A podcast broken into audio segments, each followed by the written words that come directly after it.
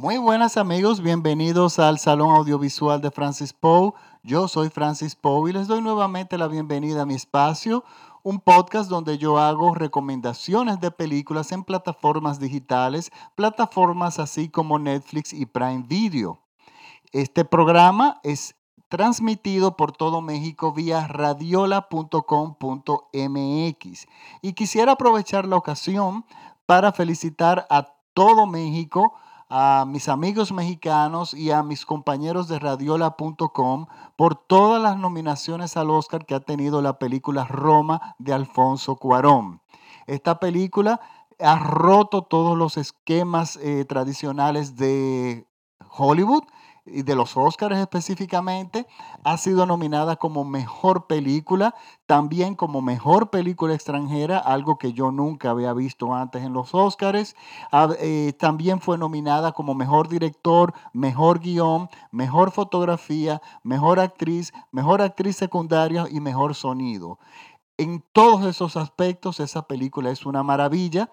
Yo los invito a escuchar mi podcast de la película Roma, que está disponible en el Salón Audiovisual de Francis Poe, en Spotify, iTunes o TuneIn, o entran en, me pueden seguir en Twitter, en arroba Francis Poe, donde van a encontrar el enlace de este podcast y también de la película.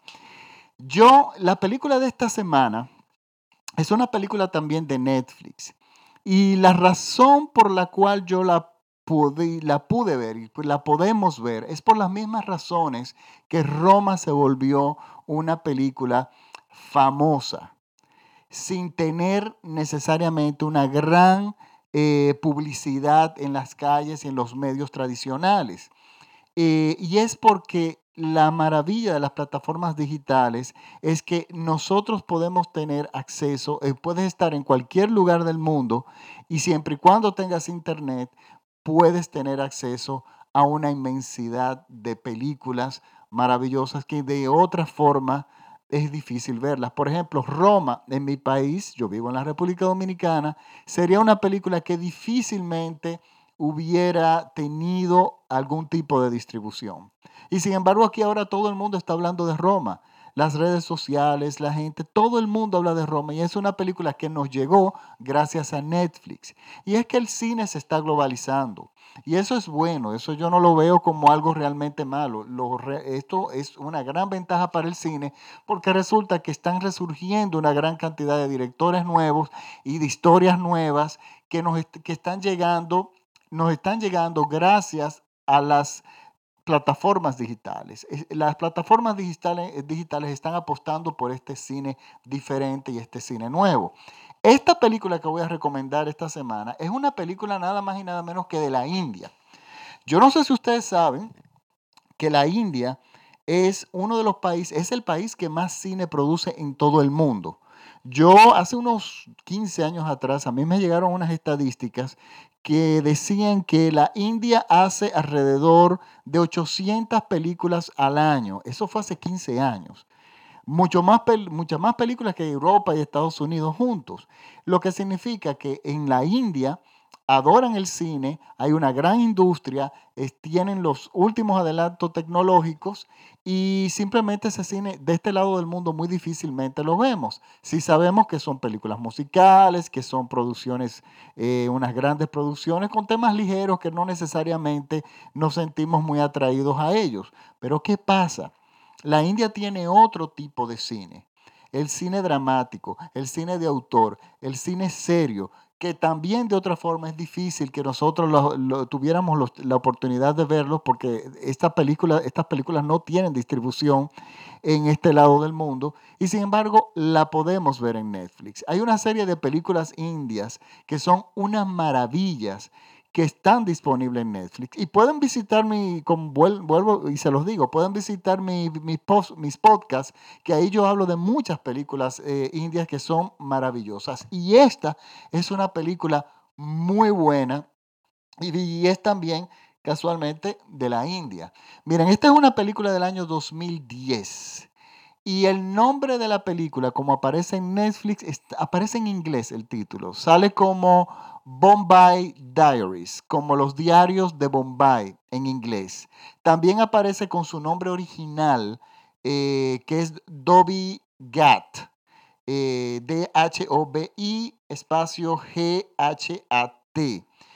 Y miren, esta es una película del 2010 dirigida por una mujer, por lo cual me llama también mucho más la atención, que es Kira Rao, y está protagonizada por muy buenos actores, que un actor que se llama Prateik, Mónica Dogra, otra Kriti Malnotra, y el que yo realmente más conozco es eh, Amir Khan. Amir Khan es una estrella en la India, una estrella de cine muy reconocida, un ídolo. Y resulta que este Amir Khan es uno de los protagonistas, tiene una extraordinaria actuación en este drama, pero también resulta ser que él es el productor, pero también es el esposo de la directora. Y por eso fue que también esta película logró abrirse paso. Y miren, esta es una película que, la historia de Bombay, nos cuenta eso, nos, cuenta, nos cuenta cuatro historias en la ciudad de Bombay. La primera historia, protagonizada por Amir Khan, es sobre un pintor, un artista plástico, que se muda de apartamento a uno más grande y resulta que después de tener dos o tres días viviendo ahí, descubre una caja. Esa caja, él asume que pertenecía a los antiguos inquilinos, trató de devolverlo, pero nadie le pudo decir quién vivía ahí. La información de quién vivía ahí era, nadie le podía decir, era como algo misterioso hasta cierto punto. Y bueno, y después de unos días él decide abrir la caja. Y entre muchas cosas que no le voy a decir que él encuentra, le voy a decir una que él encuentra. Él encuentra unas cuantas cintas de video numeradas que resultan ser un diario, un diario visual que hacía la antigua inquilina con una cámara que ella tenía.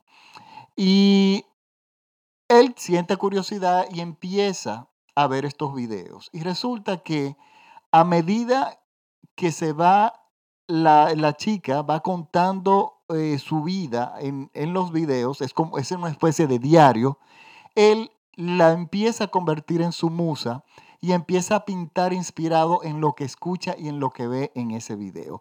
Esta es la primera historia. La segunda historia es la historia de la chica del video. Ese diario es una historia separada, una historia eh, interesante, triste, y de hecho es con la que inicia la, película. Luego tenemos otra historia, nos vamos a otro lado, donde una chica india, de descendencia india, mejor dicho, que ella creció en Estados Unidos y se educó en Estados Unidos, pero su padre es un hombre, un empresario muy exitoso en la India, una chica con mucho dinero. Resulta que ella llega a, Mumbai a, eh, a llevar a cabo con la intención de llevar a cabo un proyecto fotográfico. Ella, de, es fotógrafa. Y utiliza a un empleado, a un dobi, lo que les dicen a ellos. Un dobi es un, un lavandero, o sea, en mi país le dicen lavanderas. Eh, es un trabajo que normalmente hacen las mujeres en mi país, que es de, tú le pagas a esa persona y esa persona te lava la ropa y te plancha toda la semana. Pues resulta que en la India eh, este, este servicio lo dan los hombres los, hombres van a tu casa, buscan la ropa, se la llevan y vuelven y te la devuelven toda lavada y planchada. Bueno, resulta que este chico, a quien ella le paga por esos servicios, ella le pide que la lleve por Bombay, que ella quiere verlo trabajando en su espacio para ella entonces hacerle fotografías y como parte de su proyecto. Y en esta relación, en este tiempo que empiezan a pasar juntos, él empieza a enamorarse de ella, empieza a tener sentimientos por ella. Pero ¿qué pasa? Él es un chico que si bien es muy apuesto, es de una clase muy baja y ella es de una clase muy alta. Y ese tipo de uniones en la India no son bien aceptadas. Esta es la otra historia. Y la cuarta historia es la de el chico, el doble, el lavandero, su vida separado de la fotógrafa, o sea, cuando no, le no está dedicándole tiempo a ella, su espacio, cómo, eh, cómo es su vida en su trabajo, con sus compañeros, con su familia y cuáles son sus sueños. Entonces, todas estas historias están enmarcadas en la ciudad de Mumbai. Una ciudad llena de contrastes. Las historias de por sí están llenas de contraste entre sí y se chocan dos mundos. Se choca la cultura tradicional en, en la cual la India se aferra y la incompatibilidad que tiene con el mundo moderno y esta cultura del mundo moderno. Entonces ambas culturas chocan y esta directora logra hacer de esto una película extremadamente elegante, muy bien dirigida, muy bien musicalizada por Gustavo Santaella. Miren, esto es parte de la globalización. las películas de la India usualmente están muy bien musicalizadas, estupendamente musicalizadas. Ellos tienen grandes compositores allá. Esa es una de las grandes maravillas que yo he descubierto con este cine. Y resulta que Gustavo Santaella, este compositor latinoamericano ya ganador del Oscar, es el compositor de la música de esta película. Por lo tanto, aquí vemos también la globalización en el cine. Por lo tanto, esa es mi recomendación de la semana. Eh, va, yo voy a colgar en mi página de Facebook el enlace de, bueno, eh, el, enlace de la película para que puedan accederla directamente. Recuerden que el nombre está en inglés, Bombay Diaries.